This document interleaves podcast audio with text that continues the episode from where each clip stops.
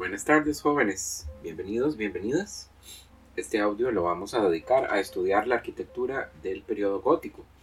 Para eso vamos a continuar trabajando con el mismo texto que abordamos la arquitectura del estilo románico, el manual básico de historia del arte, publicado por la autora María Pilar de la Peña Gómez. Les voy a leer entonces la sección correspondiente de su texto a eh, las artes constructivas durante esta última etapa de eh, la época medieval.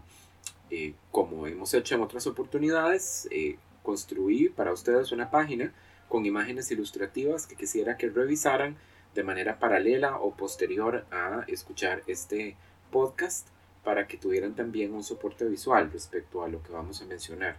En este caso, la autora es menos rigurosa en el uso de vocabulario técnico y la introducción de conceptos nuevos eh, sacados de eh, la, historia y el estudio de la arquitectura, que como hizo en el románico, así que creo que la lectura es bastante menos pesada. Pero en todo caso, eh, no nos hace ningún daño pues introducir algo de imágenes para poder tener una idea más, más completa, más desarrollada, más perfecta de los, las innovaciones que estaba operando la época gótica en tema de construcción de iglesias. Bien, comienzo. Desde que surge el gótico a mediados del siglo XII en el norte de Francia, la arquitectura tiene un protagonismo indiscutible. Esto es muy importante de entender, mientras que el románico no tiene un punto de origen eh, especial, ¿verdad? En el, en el caso del gótico sí. La arquitectura gótica es una arquitectura que nace específicamente en una región que se llama Ile-de-France, la isla de Francia, en donde se encuentra el día de hoy la ciudad de París. Y es, eh, en el siglo XII, pues que comienza su desarrollo para luego diseminarse por todo lo largo y ancho de Europa. Después, desde mediados del siglo XIII hasta mediados del siglo XV, la escultura se desarrolla de manera notable, mientras que la pintura no destaca sino hasta la primera mitad del siglo XIV, concretamente en Italia central. Lo mismo que mencionaba en una oportunidad anterior, el hecho de que las artes figurativas van a la saga, es decir, retrasadas de las innovaciones arquitectónicas, los nuevos estilos primero surgen en materia constructiva y luego se dan pues en materia de pintura y escultura. Eso también es muy importante. Yo agregaría a lo que está mencionando la autora el hecho de que aunque nosotros vamos a acabar con eh, nuestro estudio del arte gótico eh, al iniciar el siglo XV, porque vamos a comenzar a hablar del Renacimiento, tienen ustedes que tener claro que las construcciones en estilo gótico continuaron realizándose en Europa hasta bien entrado el siglo XVII decir, los años 1600. Es decir, muchas catedrales tomaron mucho tiempo de construcción, otras fueron remozadas durante esa época, pero el gótico tuvo, digamos, mucho auge y mucho pegue en ciertas partes.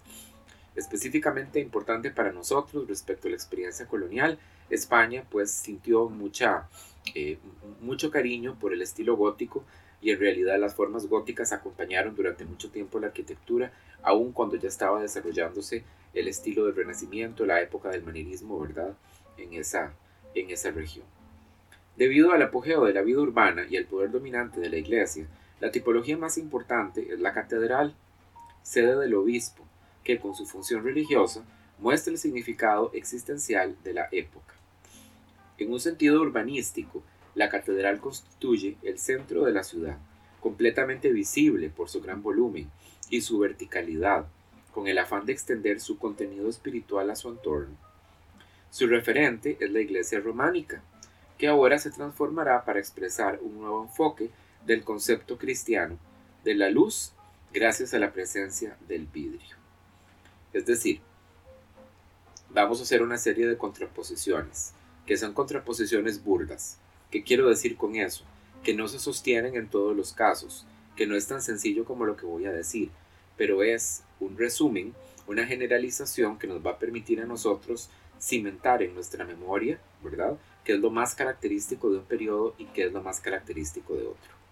Lo más característico del románico son los monasterios y las grandes iglesias estilo basilical, mientras que en el mundo del gótico lo que va a caracterizar es la catedral, es decir, la gran iglesia urbana sentada en medio del, del, del entramado de una ciudad, ¿verdad? Que es sede de un obispado.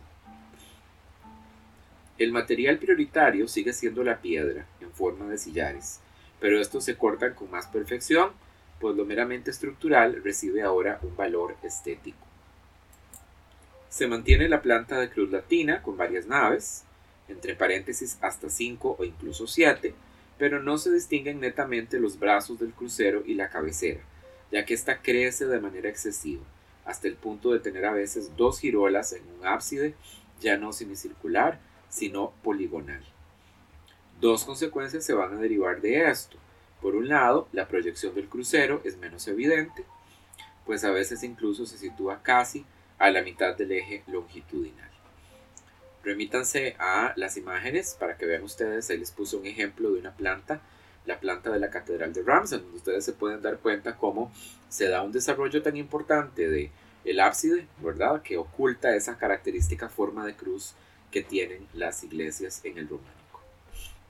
Por otro, la nave principal se acorta y además se interrumpe al disponer en su centro el coro, que con su correspondiente sillería para el clero se comunica con el altar mayor a través de una rejería y se cierra en su lado opuesto con un muro llamado trascoro, decorado arquitectónica y escultóricamente.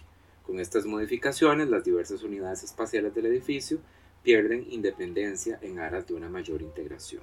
Es decir, ahora en lugar de tener el coro ustedes en el transepto, como lo vimos en el románico, lo van a mover a, digamos, a la mitad de la nave central y como consecuencia se va a generar una estructura que de alguna manera como que bloquea el acceso al ábside, ¿verdad? Y que pues se, va a generar incluso un pequeño murito que divide estas dos partes para generar un, efecto parecido a lo que veíamos en la arquitectura del periodo bizantino cuando hablábamos del iconostasio, ¿verdad? Una especie de muro que eh, de alguna manera dividía el espacio entre el ábside y el resto de la iglesia. Bueno, sigo. El arco característico del gótico es el apuntado u ojival, formado por la intersección de dos segmentos de círculo de igual radio y centros diferentes. Frente al de medio punto románico es más esbelto y disminuye los empujes laterales, lo que permite elevar el edificio, vaciar los muros para abrir en ellos ventanas y realizar la bóveda de otra manera.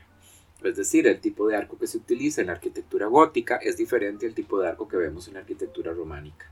La arquitectura románica, inspirada por supuesto en la ingeniería de la antigua Roma, del Imperio Romano, hace uso de este famoso arco de medio punto que llamamos nosotros que es media circunferencia. En cambio, el arco que se utiliza en el gótico es un arco que es más alto, más delgado y que termina en punta. Y les voy a pedir que vayan a la página con imágenes para que vean ustedes a qué me refiero. Y es esta característica, eh, forma, la del arco ojival o del arco apuntado, la que va a ser sentida visualmente por nosotros cuando estamos en una iglesia gótica. La repetición constante, rítmica, sistemática, ¿verdad? Eh, de esa forma es la que nos permite a nosotros sentir esa cualidad como elevada, apuntada, ¿verdad? Llena como de eh, elementos como, de, como agujas, ¿verdad? Punzantes para nuestra vista, que es la que nos hace sentir a nosotros estamos en una iglesia diferente de la que habíamos visto antes. Normalmente el arco apuntado se decora con el gablete. El gablete es como un triángulo que se coloca por encima, ¿verdad? De ese arco ojival, que a su vez se remata con un motivo vegetal estilizado que se conoce como un florón, y a veces con filas como de otros motivos que parecen como ganchitos. También el arco puede recibir tracería calada, recurso propiamente gótico basado en combinaciones geométricas con finos perfiles pétreos. Pero también se utilizan otros tipos de arcos, se refiere la autora, como por ejemplo el arco conopial, el arco de carpanel y el arco escarzano. Nosotros no vamos a profundizar sobre eso, no es necesario que lo sepamos porque no somos estudiantes de arquitectura, así que nos vamos a limitar a quedarnos con el tema del arco ojival como el rasgo característico de la arquitectura gótica. Bien, devolvámonos un poco. ¿Qué es la tracería? La tracería es una serie de elementos calados de piedra que son una estructura de sostén que se coloca del otro lado de las ventanas. Un arco eh, de forma, eh, como lo acabamos de decir, apuntada o ojival, es la que nos da a nosotros el vano en donde vamos a colocar nosotros la ventana pero como las iglesias góticas son muy altas, hay pues también que contrarrestar la tensión que genera el viento. ¿Por qué? Porque cuando choca el viento con el muro de un edificio que es muy alto, se genera una corriente ascendente. y esa corriente ascendente causa tensión sobre el vidrio de las ventanas. Entonces, para darle también, digamos, algo de sostén a la ventana por afuera, se coloca una serie de motivos abstractos calados que normalmente están inspirados en dos cosas, o en llamas, en fuego, ¿verdad? O si no, en motivos vegetales. Por eso se dice que el arte gótico tiene como una resonancia muy orgánica, se siente como muy vegetal, ¿verdad? Ven ustedes lo que acabamos de decir de los motivos en florón y de los ganchillos que adornan a veces este, los, los marcos, los gabletes, ¿verdad? Que marcan los, los arcos. Todos esos elementos recuerdan como los brotes vegetales, como las semillas que están germinando y vemos nosotros esa como esa curva muy graciosa como la del helecho, ¿verdad? Que van haciendo poco a poco de la planta. Vayan ustedes a, a las imágenes para que vean ustedes lo que les estoy mencionando con detalle. Bien, vamos a seguir con la lectura. La consecuencia más importante del arco apuntado es el nuevo tratamiento del muro y de la bóveda. La bóveda gótica por excelencia es la de crucería, que se desarrolla a partir de la bóveda románica, que ahora se apunta y se refuerza con nervios. Estos son arcos ojivales de piedra que se incrustan en la bóveda y se cruzan en una pieza central, la clave, entre paréntesis. Mientras que los espacios situados entre los nervios se llaman plementos o plementería, son simples rellenos de material menos pesado. Se trata de concentrar las fuerzas en los nervios y de aligerar los plementos. Con esta idea básica, la bóveda de crucería se complica al añadir cada vez más nervios, rectos o curvos, hasta tener una forma estrellada. En cualquier caso, siempre unas nervaduras diagonales enlazan con otras, con lo que toda la cubierta se unifica como si se tratara de un baldaquín, idea que deriva de la cúpula bizantina. En definitiva, la bóveda gótica deja de concebirse como un conjunto de partes independientes, en aras de una mayor integridad espacial, la misma que se logra en la planta de la catedral. Bueno, entonces uno de los elementos innovadores del arte gótico va a ser la utilización de un nuevo tipo de bóveda, que se llama la bóveda de crucería.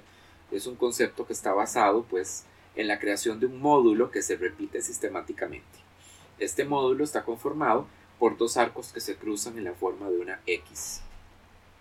Y los espacios que eh, dibujan estos arcos cruzados entonces se cubren, como decía la autora, con este, un material pétreo, ¿verdad? Una cubertería, una, este, un techito hecho con este, piezas de piedra. Y esto se repite, ¿verdad? Un, módulo de esto se repite a lo largo de un eje longitudinal para poder cubrir por entero eh, un espacio rectangular. Así que nosotros tenemos que imaginar eh, las catedrales góticas como conformadas por una especie de esqueleto. Es como una caja torácica, ¿verdad? Conformada por estos elementos que llamamos nervios, sobre los cuales es que se dispone la cubierta del techo. Vayan a las imágenes para que vean ustedes los ejemplos de cómo es que se observa la bóveda gótica, ¿verdad? Y cuáles son estos elementos que conforman la bóveda de crucerías. Como dice la autora, la bóveda gótica es una bóveda muy sencilla, que está conformada por estos arcos cruzados y sus suplementos, pero conforme va pasando el tiempo, los arquitectos quieren cada vez, digamos, una bóveda que se destaque como más decorativa y más ornamental, y van multiplicando los nervios, y haciendo pues que la estructura del techo sea cada vez más eh, barroca, si ustedes quieren, más sobrecargada, eh, más este, decorativa, más ornamental. Y ahí es cuando el gótico comienza a transitar pues por caminos diferentes, distintos. Continúo. Como el objetivo principal es la entrada de la luz en el edificio, el muro abandona su función de soporte, se vuelve más delgado y recibe ventanas. Por tanto, se ingenian nuevas soluciones para recibir el peso de la cubierta. Por dentro, los pilares, ¿verdad? Y por fuera, el contrafuerte y el arbotante. El pilar consta de un núcleo cilíndrico o cuadrado al que se le adosan pequeñas columnas que a modo de molduras redondas se continúan. Eh, en los nervios de la bóveda. Es decir, los nervios de la bóveda van bajando por los muros. Se van uniendo con, las, eh, con los pilares. Y conforman una especie como de amarres, si ustedes quieren, ¿verdad? O manojos de pequeñas molduras redondeadas que pues lo que hacen es eh, ocultar por completo los pilares. Y eso le da una sensación al interior de una catedral gótica muy orgánica, como si fuera algo que ha, para repetir otra vez la metáfora que he utilizado, crecido como una planta, ¿verdad? Como un árbol, que tiene un tronco, ¿verdad? Imaginen ustedes la estructura de una catedral gótica como un gran tronco, que son los pilares, que sube a lo largo de los muros y se abre como las ramas, que son los nervios, ¿verdad? Y sobre esos ramajes es que se coloca, si ustedes quieren, este, la, cuberte, la cubertería, la cubierta, ¿verdad? Del de el edificio. Sigo. Como estos son muy numerosos, el pilar recibe entonces muchas molduras y por tanto su núcleo queda oculto, que era lo que les decía. El contrafuerte sigue siendo fundamental pues la bóveda no solo presiona de arriba abajo, sino también en los lados. Sin embargo, ahora es más alto que el románico, por lo que los muros se elevan considerablemente, y además se remata con una forma puntiaguda, un pináculo, adornado en su extremo con un florón para recalcar la verticalidad del edificio. Para que el contrarresto sea más eficaz, el contrafuerte se separa de la pared, lo que da origen al arbotante creación original del gótico, que consiste en un arco con los arranques a distinta altura que cumple dos funciones. En primer lugar, traslada el peso de la bóveda principal al contrafuerte, pues aguanta la nave central desde afuera y así se puede disponer de muchos vanos en los muros. En segundo lugar, sirve de canal para expulsar el agua de la lluvia a cierta distancia de las paredes, colocando en su extremo unas bocas de desagüe con formas de figuras monstruosas, que son las famosas gárgolas. Bien, entonces decíamos nosotros cuando estábamos estudiando la arquitectura del románico que pese a que se habían engrosado los muros de la estructura de la iglesia para poder aguantar la tensión estructural que generaba una bóveda de piedra tan grande, no era suficiente. Y había entonces que introducir un elemento más, que era el contrafuerte que eran estos elementos como una especie de fajas verticales que ayudaban a darle más solidez al muro. Bueno, las bóvedas de aristas distribuyen incluso de manera más eficiente las tensiones estructurales que las bóvedas de medio cañón del románico, así que parte del problema está resuelto. Pero por otro lado, los arquitectos góticos quieren que los espacios sean más altos y más iluminados, y por eso hay que estar agujereando los muros con ventanas, cada vez más grandes, cada vez más amplias. ¿Me explico? Así que eso va a generar entonces un debilitamiento de la capacidad del muro de sobrellevar el peso de la bóveda. Y como resultado va a tener que inventarse entonces un sistema nuevo para sostener o contrarrestar, si ustedes quieren, esa tensión. Y esos son los arbotantes. Los arbotantes son como una cerca, como un cercado que le da la vuelta a toda la eh, iglesia, a toda la catedral, excepto por la parte del frente, por la fachada. Imaginen ustedes como si yo agarrara un montón de personas colocadas de pie con su mano recostada al muro empujando y les dijera que hicieran presión en ese punto para que el muro no se viniera abajo.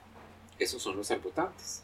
Los arbotantes es como un cerco de estructura que se encuentra separada del muro y unida a través de un arco que lo que hace es ejercer presión en puntos clave que necesita, digamos, la estructura mayor sostén, porque la tensión estructural se está acumulando ahí.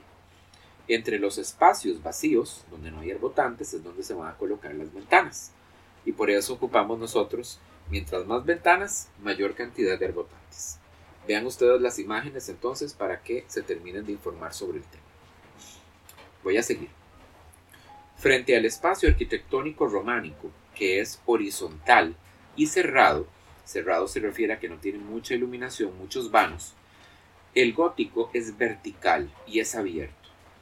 El eje longitudinal sigue existiendo, lo que implica un movimiento en profundidad, pero ya no es el movimiento dominante, porque no es necesario buscar a Dios, que está ahora presente en el edificio y a través de él en toda la ciudad. Esto se expresa con un marcado eje vertical, que fuera de cualquier escala humana se contrapone al longitudinal, para dejar constancia del carácter infinito de lo divino y la pequeñez de lo humano. A su vez, este sentimiento ascensional permite relacionar de manera directa el exterior y el interior, con lo que estamos ante un espacio abierto, en donde forma y función se corresponden claramente.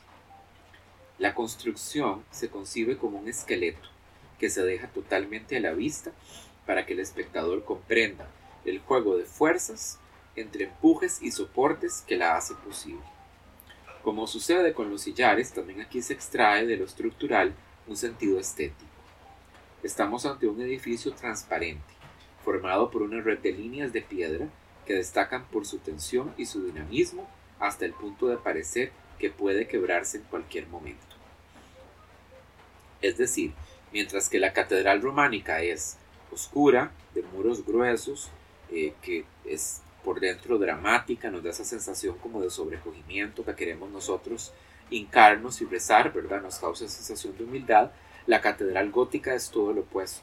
En lugar de sentirnos nosotros que estamos en un camino hacia el altar, nuestra mirada lo que hace es dirigirse hacia arriba. Vamos subiendo a través de eh, los pilares, buscando los nervios, hasta las bóvedas, buscando la fuente de la luz intensa que invade el edificio, y nos damos cuenta que el techo está muy muy alto, entonces es una, una sensación ascensional más bien, un empuje hacia arriba. Cuando estamos hacia afuera vemos las torres de la catedral que son altísimas. Entonces, en medio de la estructura de una ciudad medieval con casitas que son bajas, encontramos nosotros esa masiva construcción que es la catedral con esos enormes elementos verticales pináculos, florones, torres, todo está apuntando hacia arriba, ¿verdad? Entonces hay una necesidad como de sentir ese, esa búsqueda de lo divino, ¿verdad? Apuntando hacia el cielo. Tanto desde fuera como desde dentro, la iglesia obedece a un sistema en donde todos sus elementos dependen recíprocamente unos de los otros y cumplen una función visible. Los nervios de la bóveda de crucería son recogidos por los pilares y traspasados a los contrafuertes a través de los arbotantes. El resultado es un nuevo tipo de edificio, que gracias a una calculada distribución del peso, se levanta sobre un armazón de piedra relleno de cristal. Es lo que les decía, ¿verdad? Hay una sensación como orgánica en la catedral gótica, como que cada elemento ha crecido naturalmente del otro. Están unidos como ramajes, ¿verdad? Como troncos y ramas. Además, esta insistencia de la autora sobre la idea de que la catedral es casi como un esqueleto cubierto de vidrio, ¿verdad? Que nos permite a nosotros observar lo que pasa dentro. El muro se transforma en una superficie diáfana. Diáfana quiere decir transparente, iluminada, ¿verdad? Que a través de las vidrieras permite la entrada constante de la luz. Por tanto, el interior gótico es más iluminado que el románico. Pero además su luz deja de ser natural para convertirse en trascendental. Una vez que es tamizada por los tonos predominantemente rojos y azules de las vidrieras, esta luz equivale a la misma presencia divina y al mismo tiempo deja a la vista el sistema arquitectónico que hace posible este milagro, con lo que el paralelismo con el pensamiento escolástico es evidente. Es decir, la luz que entra en una catedral gótica no es una luz blanca, es una luz coloreada, coloreada por las vidrieras, ¿verdad? Hechas con trocitos de vidrios de muchos colores. Pero como predomina el rojo y el azul, la luz termina teniendo, perdón, una cadencia purpúrea, un efecto como violáceo, que baña la piedra que se utiliza para crear la catedral, que normalmente es blanca o gris, y se genera pues una sensación eh, muy interesante, casi mágica. ¿A qué se refiere esta idea del pensamiento escolástico? Bueno, como ustedes ya lo revisaron probablemente en la lectura número uno, durante este periodo es que se desarrolla un sistema filosófico sumamente importante, que es el, digamos, el gran aporte que hace el mundo medieval a la filosofía, que es la escolástica. Que la escolástica está basada en una forma de pensar el mundo tremendamente racional. Entonces, ¿por qué decimos nosotros que este, hay un paralelismo entre la arquitectura gótica y el pensamiento escolástico? Porque se busca que los elementos que tiene afuera la, eh, la iglesia, ¿verdad? Sus elementos exteriores reflejen su estructura interna. Cuando ustedes ven la fachada de un edificio gótico, si ustedes ven que esa fachada está dividida en tres partes exteriormente, es porque dentro la iglesia tiene tres pisos. Si ustedes ven afuera en la estructura eh, de la fachada, que esa fachada tiene cinco pórticos, eso quiere decir que dentro de la nave tiene cinco naves, perdón, la, la iglesia tiene cinco naves. Una central, ¿verdad? Y cuatro naves laterales, dos y dos, ¿verdad? Dos a la izquierda, dos a la derecha. Ese es el pensamiento escolástico, esta idea de que todo sea, digamos, muy transparente, todo sea muy racional, ¿verdad?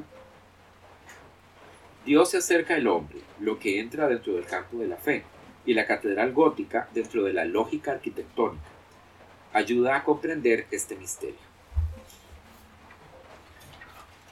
Pero una vez que la luz física se hace sobrenatural, ésta sale a través de los muros, con lo que el espacio urbano también se espiritualiza. Esto explica que dentro de la irregularidad propia de una ciudad medieval se imponga ahora un cierto orden que con reminiscencias romanas se manifiesta en la muralla que establece la zona regida por la ley y la seguridad y en la división cuatripartita con dos calles principales que se cortan perpendicularmente para marcar el centro donde se sitúa la iglesia, el ayuntamiento y el mercado. Es decir, en un marco más grande, ya no hablando de arquitectura sino de urbanismo, la presencia de las catedrales góticas comienza a convertirse en un monumento que estructura y ordena el espacio de la ciudad. Una ciudad medieval no es una ciudad como las nuestras, que ha sido planeada, que con permisos municipales sobre dónde uno puede construir y cómo, qué tan alto y en qué dirección, sino que la gente construía de manera desordenada. Así que una catedral, eh, perdón, una ciudad medieval es una ciudad que ha crecido orgánicamente conforme fue necesario irla agrandando. Conforme aparecen las catedrales, ¿verdad? Se va organizando un espacio central dentro de la ciudad. Va apareciendo esta idea de que a la catedral se oponen entonces las dos vías más importantes de la ciudad que transcurren transversalmente, ¿verdad? Una perpendicular a la otra, pasando la principal siempre frente a la fachada de la iglesia. Y la iglesia tiene a su puesto el poder religioso, ha puesto el poder temporal, tiene la municipalidad, ¿verdad? O el ayuntamiento, dice el autor. Así que ahí se va organizando el espacio. Con el significado que encierra, la catedral es la principal tipología del gótico en el siglo XIII, cuando se distingue por su gran altitud y por su nítida estructura. En estos momentos, la impronta francesa es asumida por el resto de Europa, a excepción de Inglaterra, aún muy ligada a lo románico, como se constata en el predominio de lo longitudinal y del muro macizo. En el siglo XIV, coincidiendo con el mayor desarrollo de las ciudades y de la vida burguesa, la catedral deja de ser el objetivo principal ante la necesidad de otros edificios civiles, como por ejemplo los palacios o como decía antes los ayuntamientos. Al tiempo que se inicia una tendencia hacia lo ornamental que llega a su máxima complicación en el siglo XV. Es decir, siguiendo la autora, en el siglo XIII el gótico ya está perfectamente configurado y sale de Francia para comenzar a ser imitado por todas partes de Europa, con excepción de Inglaterra que tarda un poquito más. Llegado el siglo XIV, ya las, las ciudades están perfectamente perfiladas como los nuevos centros que van a dirigir la vida del mundo europeo. Y se necesita más bien que las catedrales que ya están construidas, una serie de nuevos edificios para hacer que esas ciudades funcionen. Así que la arquitectura del gótico, que es una arquitectura originalmente religiosa, comienza a ponerse al servicio más bien de preocupaciones que son civiles, profanas. Y así es como las estructuras góticas comienzan a utilizarse para construir los palacios de la gente rica, ¿verdad? De las élites, así como también los este, eh, edificios, eh, digamos, civiles, como los ayuntamientos, los mercados, etc. Se produce ahora el gótico tardío, también conocido como gótico internacional, porque ya entonces las diferencias locales son mínimas, aunque se acuñan diferentes denominaciones. Por ejemplo, el gótico flamígero en Francia, el gótico perpendicular en Inglaterra o el gótico manuelino en Portugal. Únicamente Italia se encuentra al margen por su fuerte apego a lo clásico, lo que explica que a principios del siglo XV sea Florencia la cuna del Renacimiento, justo cuando el resto de Europa vive la máxima eclosión del gótico. Es decir, durante la última etapa, el gótico comienza a derivar hacia un estilo cada vez más adornado, cada vez más ornamental, cada vez más sobrecargado y se comienza a generar un ambiente, digamos, internacional, donde la estructura gótica es más o menos la misma en todas partes de Europa.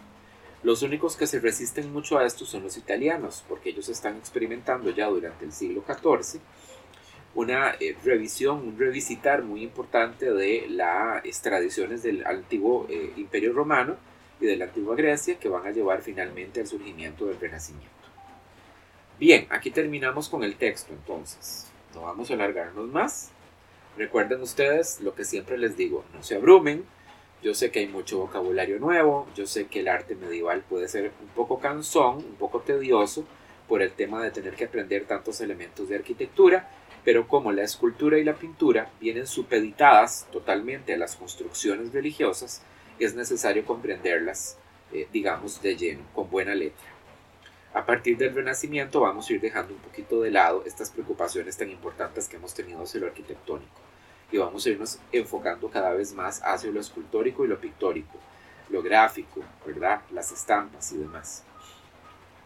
Sin olvidarnos por entero y por completo de la arquitectura pero digamos ya no vamos a estudiarla con tanta profundidad. en fin, si esto de audio les generó a ustedes alguna duda, si al revisar las imágenes complementarias todavía hay cosas que no entienden, ya saben qué tienen que hacer, ¿verdad? Me consultan a mí en las horas de atención a los estudiantes el miércoles por la tarde, o si no, me envían un correo, me envían un mensaje por chat y yo con mucho gusto contesto las preguntas que ustedes tengan. Nos vemos, se cuidan mucho.